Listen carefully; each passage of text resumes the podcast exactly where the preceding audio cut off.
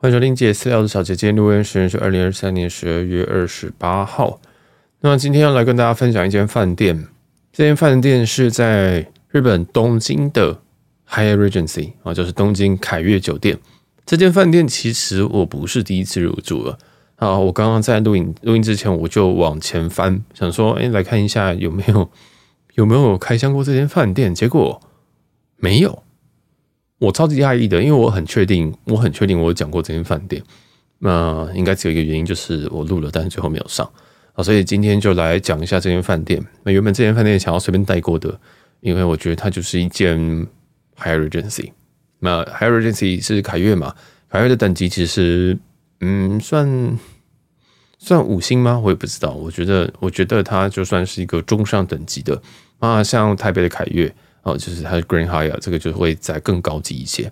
所以你说它到底多高级呢？我我个人是觉得还不错哦。那它有非常非常的大的一个缺点啊，还有很多很多优点。对我来讲，这些优点都可以抵掉这些缺点。那就大家还是要听完，因为我觉得这一，我觉得这间饭店就是喜欢的会很喜欢，不喜欢的人就是一点都不，嗯，就真的会觉得说，为什么会有人想住这间饭店？大家这种感觉。好，那我先讲一下，如果我想要用这个，想要来形容这间饭店的话，就是它，它是我觉得在亚洲里，嗯，不要说亚洲，我觉得它是一个最适合拿来去换你那个 category 一到四的免房券的一个地点。哦，在东京，大家都知道这个房住房是非常非常非常的贵啊。如果你就是会去看一看，想说哦，这个 category 四你要去换哪边，要么就是地方很奇怪。要么就是可能就是台北的君悦哦，那所以我个人觉得在东京的位于新宿的这间东京凯悦酒店会是一个相当相当好的选择。好，然后来我来讲一下这间还有一些，我先讲缺点，因为我个人觉得它缺点相当明显哈。我个人觉得它的只要给吃的东西都不好吃，我很少会讲人家东西不好吃，我就觉得哦就还好，但我真的不知道，我我有点看不太懂。我有点看不太懂，他给这个环球客，我是环球客入住嘛，我两次都是环球客。他的早餐供应从七点到十点，他的呃有一个 tea time 哦，你就把它当做他有一个 Regency Club 有一个酒廊，随时都会开啊。他的下午时间会两点半到四点会有一些简单的水果跟小蛋糕，那五点到七点会有所谓的 cocktail time 啊。有人会认为翻成叫 Happy Hour，但我觉得他所谓的 cocktail time 写得非常的好。因为他很显然，他注重的就只是酒的部分。那我我坦白说，Cocktail Time，我这一次在入住的时间是二零二三年十二月的圣诞节期间。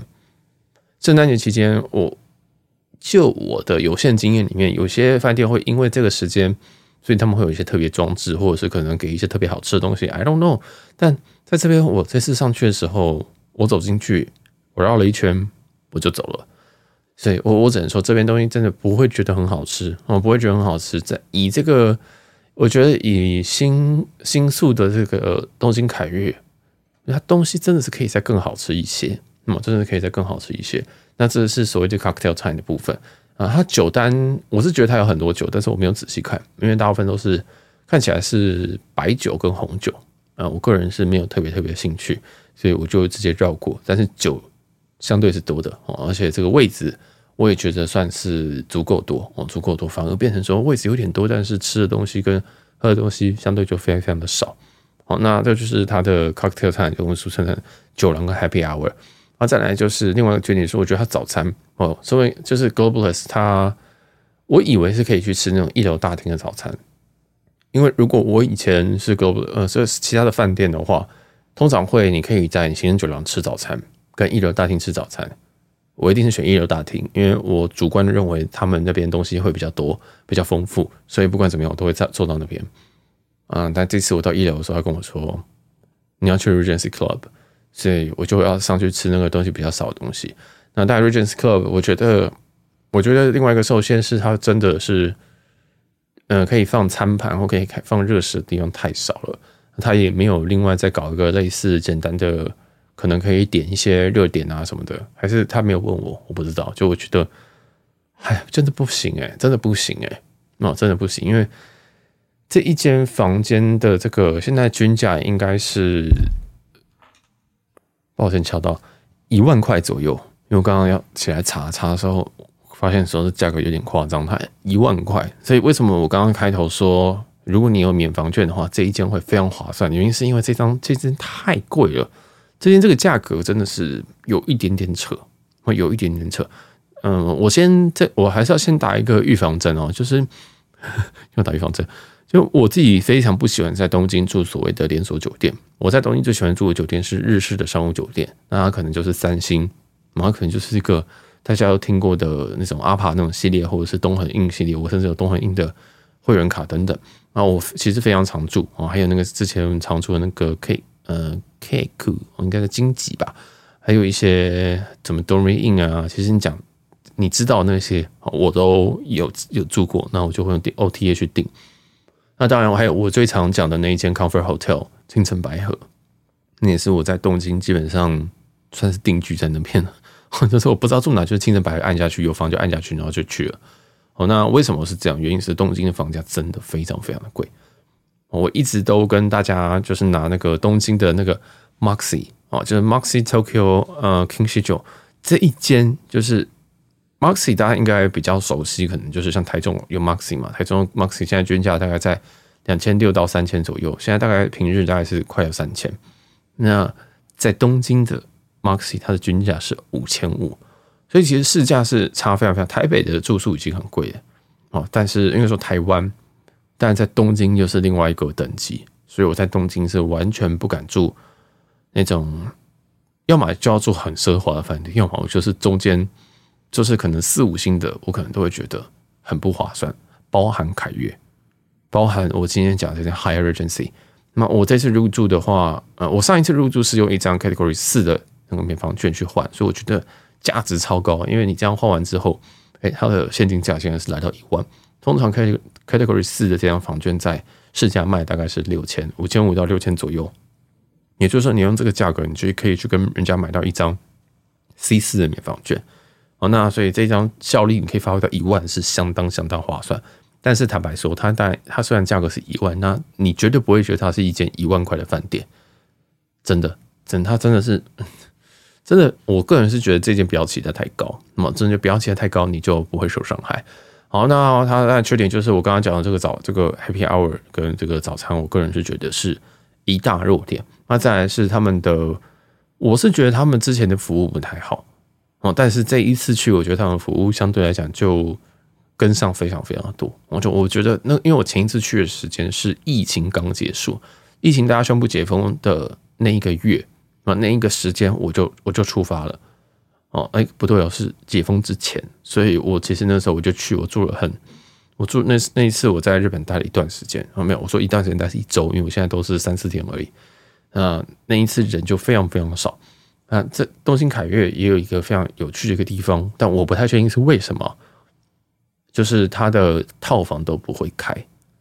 你每次订房，你就会只会看到一般房跟高楼层房，应该不是高楼层房，行政房，它就这个两间会开，那它的套房永远不会开。所以我每次想说 g l o b a l i s 如果可以升到套房的话，我可以稍微接受说这个房价，或者是用点房去订，但。都没有开，我真的不知道为什么，他就是死不开。所以如果有人知道说 hi regency 为什么没有开套房的话，拜托你告诉我。好，然后嗯，我如果你是用点数去兑换的话，它的点数淡季普通跟旺季分别是一万二、一万五跟一万八，帮他大家直接换成台币，我就直接算成零点。哎，通常其实应该市价点数与市价应该零点五五，但我简单算用零点五去算就好，是六千多。哦，七千五跟九千多哦，所以如果你可以换到一万二点数的 Hyatt Regency，个人是觉得是相当值得。当然有人会跟我讲说，你这个一万二，你要折合台币，真的用点五五算也要快七千块。但坦白说，东京的饭店就是这么贵，真的，东京饭店就是这么贵。如果你会觉得说花这个钱，你要更要住更好的话，你可能一样往东东南亚去看，或者是说你在这边你要住一个这么高级，就是说你要住。under，你就要能够接受它的房价是三四万，所以我个人觉得东京，我花很多时间在讲这个价格，是因为我一直都不习惯东京的房价，我一直都不习惯东京话，我非常非常我喜欢东京，我常来东京，但是我每次来东京都是住便宜的点房或者是 Category 四的这种券，我就把券全部都用在这个很荒谬的一个地方哦，那包含像呃，如果你玩万豪集团，万豪集团的在银座哦，那个 Aloft 跟那间 AC 那个 Aloft 那个需要的需要的点数，我印象当中也是要四五万点，四五万点呢，Aloft 四五万点。好，四我们用讲四万点的话，四万点现在的市价是零点二五，也就是说，你住这间 Aloft 一个晚上，虽然它在 Ginza，它在银座，你要一万块住 Aloft，Are you kidding me？真的，我就是。住过一次，我这试听风想说 must be really good，然后就定下去。我整天都在，我我我整个晚上都在听隔壁在做爱，就是我真的超级头，对于东京的房价超多头痛的这种等级啊，所以比起来你就会觉得啊，凯悦好了好了好了，OK。然后凯悦的这个吊诡的地方是它套房似乎都没有开，但是它好处是它的基础房够大。哇，又开始讲优点了哈，前面已经讲完缺点了。接下来大家大家都是优点，它的基础房是够大的，你不会觉得说，哦天啊，怎么这么小？东京怎么这个饭店快一万块这么小？不会，它是足够大的。当然，它厕所还是没有那么那么大，还我觉得还是没有那么大。如果你有去过横滨的凯悦、Hyrogency，或者是这个冲绳的 Hyrogency，我自己是蛮推荐冲绳那一间，然后横滨那间也不错，冲绳我比较推。哦，那这两间的话，他们的房间一般房都比东京还要小，哦都比一般房而已哦。都比一东京还要小，没有错。我去，我是环球客，我在这三间，我常常都还没有办法升到套房，超吊诡，超吊诡。反正，哎，感觉环球客真的是太多了哦，所以这个大家也不需要花太多的心思啊。那我之前也有曾经想要押套房券在东京凯悦，他不收，很怪，好，很怪。那总之，东京凯悦是一个非常猎奇的一个状态。嗯，好，那但这一次我入住的是套房。这一次我在十二月二十三、二十四这个，我住了两个晚上。那我的订法是这样：十二月二十三这个晚上我订点房，我，一般房点房。十月二十四，哎，不对，更正，十二月二十二跟二十三。好，那二十二我是一般房点房。那二十四、二十三这一天呢？二十二一般房点房，二十三对，二十三的话我订的，我那时候看到它有一个套房升等，我不知道大家有没有用过这个点房？你去查的时候，它就有一个什么？什么 sweet Point Upgrade 之类的这种类似这种东西，我就看到一个叫做 Atrium Suite 啊，Atrium 的意思是中庭的意思哦，我应该没有念错吧？我来按按看。哦，好，对，Atrium，哦，Atrium 对，A T R I U M，那这个顾名思义就是你会有一个中庭的景。那我个人觉得那个叫做 Lobby 景，那不叫中庭的景啊，那个就是就是你在 checking 的地方，那个地方很镂空，那个地方楼很高。就是那一块，还把那个叫 Atrium Suite，我想说，Are you kidding me？哈，我进去的时候是这样想啊，因为他开了这一间，我想说从来没住过，而且这是圣诞节，我可以接受，我贵一点点。好，那总之呢，最后我去入住两天两个晚上，他也非常佛系的，不对，佛心的帮我把两个晚上全部都升等成 Intern Suite。我就原本是一天晚上一基本吧，因为晚上是 Atrium Suite，他把我升成两天 Suite。那这个是蛮佛的，我这蛮佛的啊！我原本已经做好说我要打算要这个换房间的准备，当然我也是在想说你会不会帮我升，就他有帮我升，那我就好，那不错啊。那所以这个我先讲，我先讲一般房好了。一般房其实就是真的非常 high urgency 的的标准，然后有一个很漂亮的窗户，很足够大的窗户，工作桌什么的，你所有的 Hyatt Regency 基本上长差不多的样子。然后那个备品可能就是它应该后来都是挂在墙上的，我印象中后来都是挂在墙上，就是 Hyatt Regency 标准用的。去曼谷也是这一也是这个系列这样，但是套房的话就有一点点不一样，套房就有一点不一样。我就开始讲这个 Atrium Suite 的一个细节。那我这次的入住的房间是在忘记几楼了，是七楼，哇，是七楼，所以这间套房在七楼。这个套房的是 room number 是七三六哦，七三六。那哎，这间房间其实挺大的，这间房间真的是挺大。它它它是一个有点像，有点类似三角形的一间房间。我今天一走进去之后，我右转会有个类似长廊哦，一个长廊。那这个长廊过了之后，嗯，大概三四公尺吧。我个人觉得蛮奢侈的哦。但是三四公尺走下去之后，哎，你就会看到一个客厅，还有一个小客厅跟一个很像办公桌的地方。它所有的装潢都是类似用快木那种颜色的木头去做搭配，那搭配它很昏暗的灯光。我不知道大家有没有去过 Hyatt Regency，就是东京那一间，它其实全部都是用黄光。我个人是相当不喜欢全部用黄光，因为会很没有朝气，很很很就是真的是暗某某。我这个人是这样觉得。因为不知道大家有没有搭过华航的某些，比如说三五零这飞机啊，那个真客舱真的是有够暗，全部都是黄光，我不知道为什么。哦，那这间也是有点这样子的感觉。啊，如果你真的想看 room tour 的话，到我自己的 IG，我到我自己 IG 去看。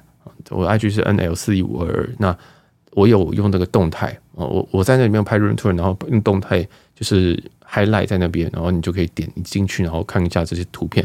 我觉得你会比较比较知道我在讲什么。好，那整个气氛就是真的是走一个，呃，想要走一个沉稳奢华的一个路线，但是全部黄光。那映入眼帘的会是一个客厅跟一个办公桌，那办公桌非常非常大。大概是那种六人六人等份的那种餐桌，而且还蛮有余裕的。这个这个办公桌旁边呢，就有他本房间唯一的对外，不能说对外窗，唯一的窗户。你知道饭店的窗户通常是不能打开的，就是唯一的窗户。这其实我到很后面我才发现。那我就这样经过这个客厅之后，往右转就会是先看到一间厕所。啊，我自己是个人是非常喜欢他的厕所，为什么呢？因为他。有这个，当然第一个干湿分离，然后在它虽然不是双槽，我是觉得到这个等级应该是要双槽，但是单槽没有关系，它的置物空间是足够的，毛巾啊什么也都非常非常多。那浴巾也藏在一个非常具有巧巧思的位置，有巧思到你会忘记这里有浴巾。然后这个免治马桶是整颗透透的，哦，是一颗的，不是挂挂个免治什么东西上去的这样。哦，这次这个也非常不错，然后自动开合，你们一打开它就开了。哦，对，没有错，它的。光是给这个马马桶的这个是有一个自己的门的。好，那在最后再走到最里面的是一个蛋形的浴缸。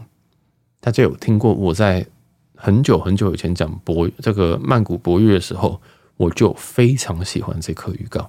蛋形的浴缸真的是很伟大的设计，真的。因为我自己的长度比较长，我说身长比较长，所以我会其实会希望说我躺在这里面的时候是。就是胸部以下都要能够没入，有时候我想要在脖子以下全部没入的时候也都可以。但是有些形状的浴缸就很奇怪，方形的浴缸你即使够深，你还是会觉得怪怪的。所以我非常非常喜欢蛋形的，那整个就非常非常的优雅漂亮，又符合人体工学。嗯，可能没有符合人体，因为有时候还得滑下去哈。但我就很喜欢蛋形浴缸。我上一次看到就是在曼谷的博悦啊，剩下来好像就好像就没有了，所以应该是同一个品牌。然后再来就是说，这个除了浴缸以外，它旁边当然是有一个可以淋浴的空间。那它淋浴的空间还放了一个小小木椅，这也是我非常喜欢日本饭店的一些地方。我之前去住过，像在广岛住的那个 Airbnb，或者是在日本一些商务饭店住的那个厕所，其实有些厕所是那种一体式的嘛，三件全部都连在一起那种，有没有？这个是我不喜欢的，没有错。但是有一种很棒的是。你就是可以坐在那边，很像你在大澡堂。你有没有去大澡堂？要要进去，要进去泡澡之前，不是都有一些淋浴区吗？我非常喜欢坐在那边洗澡，因为我是个懒鬼，所以我非常喜欢坐在那边洗澡。我在家里我也很常坐着洗澡，所以我我很喜欢这种感觉。那在那一间，他就有给这个，他就他就不是说哦，你要站在浴缸里面洗澡，我觉得那个超憋屈的，然后这个很憋屈，所以。呃，它就是可以直接在旁边，然后有一张小木椅，可以坐在那边。那那个小木椅就非常非常方便，你要做什么事情都很方便啊。我的意思是说，你在泡澡的时候，就我常常带手机，你带蓝牙喇叭进去，我就放在那个小木椅上。所以我个人觉得，它整体的厕所是呃，我可以蛮高分的。那它的备品，它的备品像是洗发精、沐浴乳，也都是我喜欢的哦。它不是一般 Hyatt 就是普通房普通房配的，它配了一个。蛮香的，然后也是走一个木质调的一个香香气。那后来我定睛一看，发现哦，它上面写是伦敦的一个备品，但我忘记它品牌，所以不重要啊。总之，这看起来它跟平一般房配的东西是不太一样的。好，那在这个侧，在这个浴缸这边，就是淋浴区域跟浴缸其实是一整块的区域哦，好，一整块的区域。但这一整块的区域呢，都有一个玻璃窗哦，不能说玻璃窗，就是这你你在泡澡跟洗澡的时候是可以被看到的。因为如果今天这个厕所，今天这个整个淋浴区、整个浴室区域的隔壁就是你的卧室，那卧室我这个房间是双床的配置，那它就是整个卧室都可以看得到你在洗澡，你在泡澡，然后做全透明的。然后那个全透明的玻璃宽度大概是有两公尺吧，所以你就可以在非常非常非常非常的情色，就是因为这个床的方向是我只要躺在床上哦，躺在床上或者是坐在床上哦，你就可以看到人家洗澡。不是有些饭店是一样是你可以看到人家洗澡，但是不会是正面，你知道？不会是说哦，一定可能你就要往右边看，你才会看到人家在你右边洗澡。但是在这边没有，大家躺在床上都可以看到你在洗澡哦。所以这间饭店设计蛮有趣的。那时候我看到说哇，这个也太酷了吧！因为我因为我这次是一个人入住，然后我就觉得说哦，如果这个如果大家有一点要跟这个情人去或什么的，那还是蛮有趣的。那如果你跟家人去的话啊，当然那一定会有一个。一定会有一个幕帘是可以自己拉下来的，哦，这个在洗澡你可以自己调下来，这是没有问题。但我还是觉得这是相当有趣的一个设计。但是相当有趣完之后呢，我就走到这个卧室，卧室当然就旁边就有一排柜子啊等等的，然后这个很标准的床什么什么，这我就觉得也都非常非常正常。这个大概就是整体的一个房间，这整体一个房间，所以它就是分这三大三大区块。那个蛮刚开始走进去觉得是一个蛮酷的一个设计，想说哇。真的是空间，就是是怎么讲魔术大空间，真的你就觉得说哦，怎么可以把这种形状的房间设计的这么好？但我晚上的时候我就遇到问题了。我自己的习惯，我非常在乎卧室的采光。所谓的卧室采光，是说我其实希望我早上是有阳光把我叫醒的。听起来很奢侈哈，有人想说哇，小杰平常都过什么生活啊？你这个我都太阳都没醒，我就太阳都没起来，我就已经那个。不是，是我很久，我我在小时候哈，我这边讲一个小故事好了。我从一岁，要不要从出生到二十五岁，我都住在没有太阳的房间。那我深知到那种不见天日的感觉。你今天心情不好的时候，你就在卧室里面，你看不到太阳；今天你心情好的时候，你在房间，你看不到太阳。那自从我搬出家里之后，我就住到一个有采光的卧室。有采光的卧室远比你有其他，我觉得这么讲，卧室的采光是超级重要。你早上的时候就会有一个光晒进来，你就知道说 OK，现在早上了，而且它都很固定，它不会跟你，它不会突然像像闹钟一样忘记忘忘记设定，或者是哎、怎么会没有设定？怎么会没有叫没有设定？不会，太阳不会跟你搞这一套，太阳就是它要它要出来，它就会出来。所以我觉得这个很棒，而且。它一定会照进来，不管你的那个布幕或什么有多么多么的厚，所以我就已经养成一个习惯，就是哦，我看到太阳我就知道我要开始起来了。但是我今天就是一直在赖床，然后我今天看阳看看到太阳三次，我就知道我心里会知道说我在赖床，我就知道说哦天啊，我浪费好多时间等等等哦。那但是在如果没有采光的卧室里面，你就会觉得我根本不知道现在是几点，真的啊。所以我刚刚有讲到这一间房间就是有一个。巨大的缺点对我来讲是巨大，我不知道对大家来讲，有些人根本个人觉得说没有我去就是我都起得来，或者是我根本不在乎这件事情，但是我非常在乎这件事情。我会放到这么后面讲，原因是因为这是我知道这是我自己的小毛病啊，因为我非常在乎我的卧室的采光，我根本不在乎什么浴室要不要采光，我这边装一台机器就结束了啊，所以这个这个是我自己的毛病。好，那这一间房间就是我第一天晚上睡的时候，我就觉得好暗啊，超级暗，而且那个卧室。有一点大，它两个床应该都是 queen size，然后我就躺在那边，我是一个人去，我是一个人住，所以我就觉得，有点可怕，真的有点可怕啊，真的是有点可怕。然后就想说，呃，那个浴室的那个刚刚不是讲的浴室是可以看到有人在那边，就是你会看到浴缸的形状，你就知道那个是浴室，那个那个浴缸，我就忘晚上的时候就忘记把它拉起来。我也觉得非常的可怕，因为我如果我没有拉起来的话，我晚上我就看到一道光在那边，然后就看到有一个白白的浴缸在那边。我想说，我还是把它拉起来好了。我不想到晚上的时候不想起来看到什么东西，因为我自己还是有一些禁忌的，包含说，我希望我睡觉的空间附近不要有我可以直接看到那种镜子。哦，这个是我自己的禁忌，大大家应该也知道为什么。我不是那种体质，我也不是那种状况的人。但是我有我自己的的的的经验，告诉我说：“哦，我不喜欢看突然看到一个什么样子的东西，那会让我非常非常的不舒服。”哦，那我不再讲那方面，就有时候就只是我自己瞟眼，或者是可能飞蚊症之类，我觉得那边什么东西，其实根本就不一定哦，所以我就会把所有的东西，我睡觉一定是要把所有东西都关灯，什么东西关关关关关关关关。那这一间我关完之后，我还是觉得，shit，这房间好大，然后这房间真的好大，嗯，当然我最后第一晚还是睡了，啊，第二晚也是没有什么问题，但是总之我后来就发现，我第一晚起来我就发现说，真的我不知道我睡到几点啊，我最后我睡到中午十二点。我才出门。其实这个当然是因为我，其实我第一天入住的时候，我那整天是熬夜，我是直接通宵没有睡，因为飞机的关系。但我还是觉得，真的我很需要太阳。我那个时候才注意到一件事情，是太阳超级超级重要。我以前我真的是我以前没有这种深刻的感觉。那我真的我见到太阳的时候，才发现说我是一定一定要照得到太阳。哦，那就跟大家分享这个事情。所以我其实不喜欢，其实我。不会，我会喜欢，我宁愿喜欢东晒房，呃，面东房、面北房、面南房，但是不能面西，不是因为西晒，而是因为当我看到太阳的时候，可能太晚了。哦，大概是这种感觉。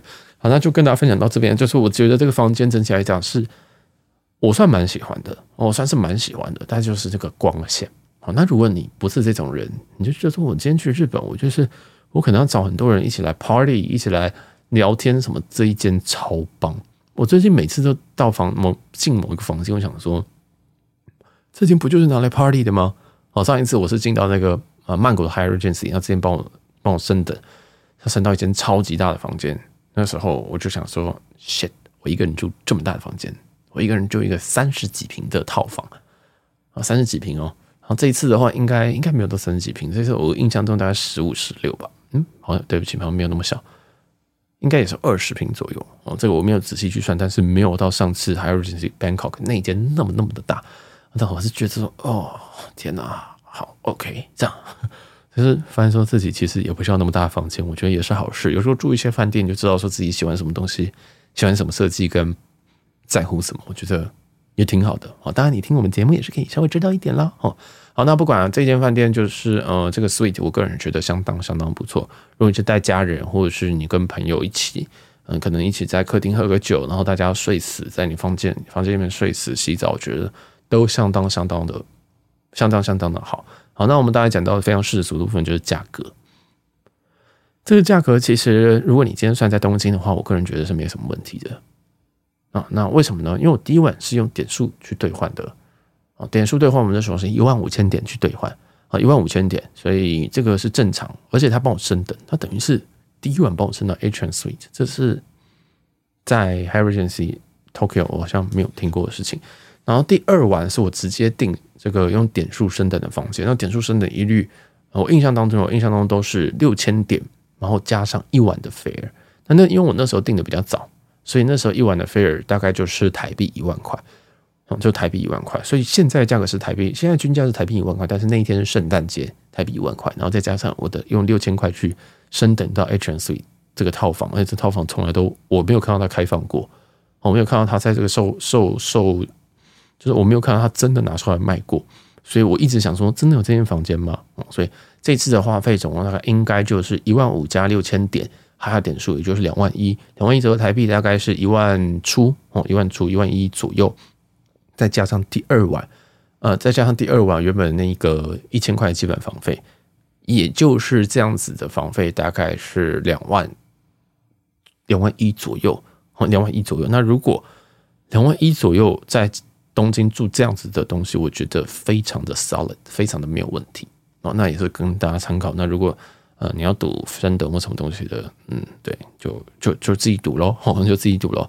整体来讲，我个人觉得 H and Suite 你是。如果你对于采光没有没有什么特别在乎，或者是反正就呼呼大睡，你的目标是出去玩，然后有一个空间可以跟大家一起嗨，我觉得这里待个二二十个人都不会有问题哦，就是蛮好的，蛮好的。呃，就是如果今天未来有这个机会可以在住 agency，我可能还是会考虑，就是对，就是就是睡眠的部分就是要稍微克服一下，因为我自己睡眠一直都是有障碍。好，那这个就是这个它的套房，那。我几乎没有看过有人开箱这个套房，我觉得挺酷的。好，那再讲一下我喜欢这间饭店的其他地方啊，就是它的这个地点我，我是觉得 OK。我的地点是在都厅前这个这个站上面。我我讲捷运站，不知道会不会有人觉得很奇怪，但是反正就是地下跑来跑去的那个，我就叫就是在捷运站的哈。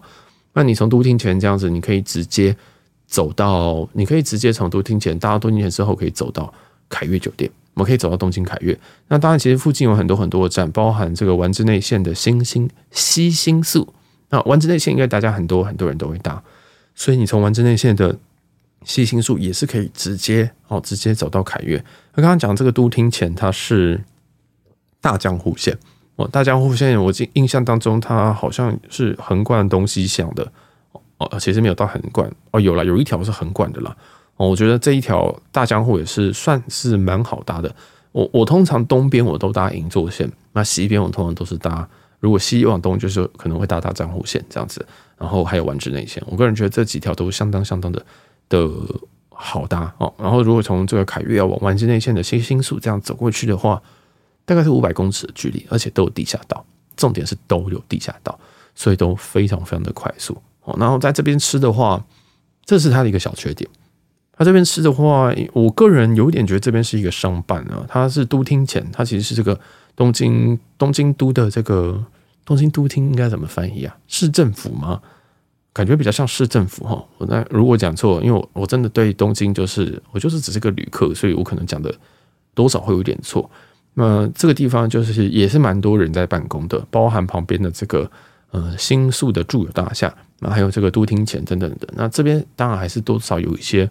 东西可以吃，但是不会到太晚，因为你把它当成是一个办公的商圈，我们把它当成一个办公商圈会比较好理解这个地方。所以，如果你真的要吃一些热门的观光客的话，你要再往东去走到新宿。哦，那我们刚刚讲丸之内线的西新宿嘛，那你再往东坐一站就是呃新宿的 JR 站，那就是新宿的西口这附近。啊，所以说大家嗯、大概你可以理解这个饭店的位置是在新宿的这个 JR 站往以西大约一公里之处。所以其实也不远，其实走，我个人是觉得东京的一公里对我来讲是很近的。哦，说对我来讲很近啊，那就看大家，我看大家。所以这个是可以走到的一个距离。那如果你真的对这附近的东西你觉得不好吃，不知道吃什么，你可以往西呃西新宿或者是呃北口那边去啊，新宿的北口去去觅食，因为北口那边其实蛮多东西可以吃的。好，那当然，如果你对于阿弗瑞是有这个兴趣的。在凯悦的隔壁楼下，哈，就是它的这个隔壁栋的一地下一楼就有一间阿弗瑞。那这间阿弗瑞我吃过好几次，因为这间从来不用排队，这间真的从来都不用排队。然后还有另外一间阿弗瑞新红，应该在新宿站附近，大家可以去参考一下。我觉得这个也是小确幸的啊，因为不知道为什么啊，free 啊，free 也不是说特别好吃，但是也不是特别难吃哦。但我就是不知道吃什么时候就就要 free 吧。啊，星巴克当然附近也是有。好，那其实吃的东西，我个人是觉得是有一点点是这一区域的一个短板。那当然也有可能是我自己相对比较不知道，我可能比较比较知道东边的这个这个机能啊。所以如果有人对于西新宿这一块啊，都厅前这一块有什么研究，也可以再跟我就是补充一下啊，留言补充一下。然后那最然后再是交通，我还想补充的是往机场的交通。那往机场的交通的话，我这次是从成田进来，有搭新宇这样进来，那直接有直接有接驳车，接驳车你从这个成田，它有一个卖卖卖 bus 的票，卖这个接驳车的票，我就跟直接跟你就其实就直接刚才讲 Hyatt Regency Tokyo，他就会跟你他就会跟你讲说是这个东西吗？好，然后你就会有一台有一张票直达 Hyatt Regency 的门口，超棒哦，真的叫超棒，因为我自己在东京最常搭的机场接送。应该说，在机从机场到市区的话，都是搭这种利木津或者是这种巴士啊。我也不知道，我也不知道这算不算利木津，但是反正就是这种巴士，这种机场接送的巴士，我都觉得它有一点点贵，但是它很方便。我只要把东西行李交给他，坐上去就到了。我这是我自己的习惯。其实我并没有很喜欢搭那种。我没有很喜欢搭那种，就是地铁在那边转来转去。大家知道那个很多地铁有时候在施工，有时候怎么样，行李都要抬上抬下的，我超痛恨那个东西，我超级痛恨。所以这间的饭店的好处就是，你从机场，你从羽田、从成田都是直达这边，然后你要直接去机场，就是也是直达。所以我个人如果要安排的话，其实我会把它安排在我要离开东京的时候的最后的饭店，原因是我只要下去。我就可以搭车，好，但是因为我这次因为时间的关系，还有因为订房的关系，我没有把它安排安排在第一间，呃，我把它安排在第一间，而不是最后一间。好，那这个是我这次的小失误，但是也是有时候也是你必须要有便宜的房间才会订嘛，哦，不可能就是直接这个真金白银直接订套房这样，所以这是我的建议啦，就是你既然买了很多东西，你不想搬，你也不可能就什么什么打车直接滴滴打车，最后打到这个机场，那你最后一站就可以安排一些。你很确定他饭店楼下有接驳接驳车的这种饭店，我个人是觉得相当好。那这附近其实也有一些饭店，包含希尔顿，包含这个金王哦，金王饭店。那这几间饭店大家都可以考虑，价格各自不同，但我觉得机能也都相当好，而且都有这些接驳车，我觉得是非常非常好。那但接驳车有些缺点啊，因为从我像成田到新宿是一个超级远的距离，我应该大概一个半小时吧。他已经快到台中了，就是想说怎么会这么远？但因为反正车上就是在发呆，在想事情，在在发动态什么东西的，所以我就晃一晃也到了。但真的好久，真的好久。我是一个比较没有耐性的人，所以这个也是跟供大家做一些参考。好，那这个东京的凯悦酒店的话，嗯，我觉得好像就差不多是这样子哈。嗯，因为我自己还会去那个新宿伊势丹去买一些东西。啊，新宿伊势丹通常买的东西都可能单价比较高哦，因为这个要帮要要要帮老板要运一点东西回台湾，所以说呃可能就会去伊势丹搬一点这个名牌货。那这些名牌的话，我是觉得我就想要找一间比较近的饭店去住下去。那就是说银座也可以，银座其实有很多这种高级店，然后或者是说这种像日呃不是日暮里那个日本桥啊，或者是很多其实很多地方都有这个三越系列或者是。这个高岛屋系列啊，我个人觉得，哎，这边其实虽然说离伊势丹是个不同方向啊，因为新宿伊势丹其实在新宿的东东边，比较偏东边一点，那这一间就在西边，所以 worst case 你可以走回家，啊，worst case 你可以从伊势丹走回这个这个凯悦啊，但说近不近，说远不远了啊，因为我曾经也是从新宿伊势丹直接搭车子，因为我可能。这个袋子太多了，我不想要搭这么拿这么多大包小包的袋子去去搭地铁，所以我就想说那就搭就直接叫计程车这样。那当然，日本计程车是极贵，或是极贵，所以大家也要注意一下。所以如果你今天有一个旅程，他可能会希望在新宿或是在这个东东京这几区的西边这一块去做活动的话，我个人觉得这个是一个不错的选择。如果你有在玩这个鸡蛋饭店的话。但我个人还是觉得，讲结论其实是东京的这些饭店真的不一定，哎，真的真的不一定，真的不一定一定要硬住，真的不一定一定要硬住，因为真的好贵，真的好贵。那我之后还会再试试看那个东京湾那一间的凯悦，就想说我我以后干脆往外面住看看好了。反正有时候我现在去东京就是感受那个气氛，或者是。吃一些有的没有东西，那我住外面其实都没有差哦。那这个这个新宿的这个凯悦，我就这样子推荐给大家。那当然，其实我们前面有很多集在开箱各种饭店啊，大家也都可以去稍微去听一下，然后也可以给我一些意见，或者是你觉得说我我一定会讲错这种这种这种环节，我一定会讲讲错一些资讯啊，很多都是我自己以为我自己知道的资讯，也欢迎大家来跟我多做分享喽。好，那我是小杰，我们这一集就先讲到这边啦，拜拜。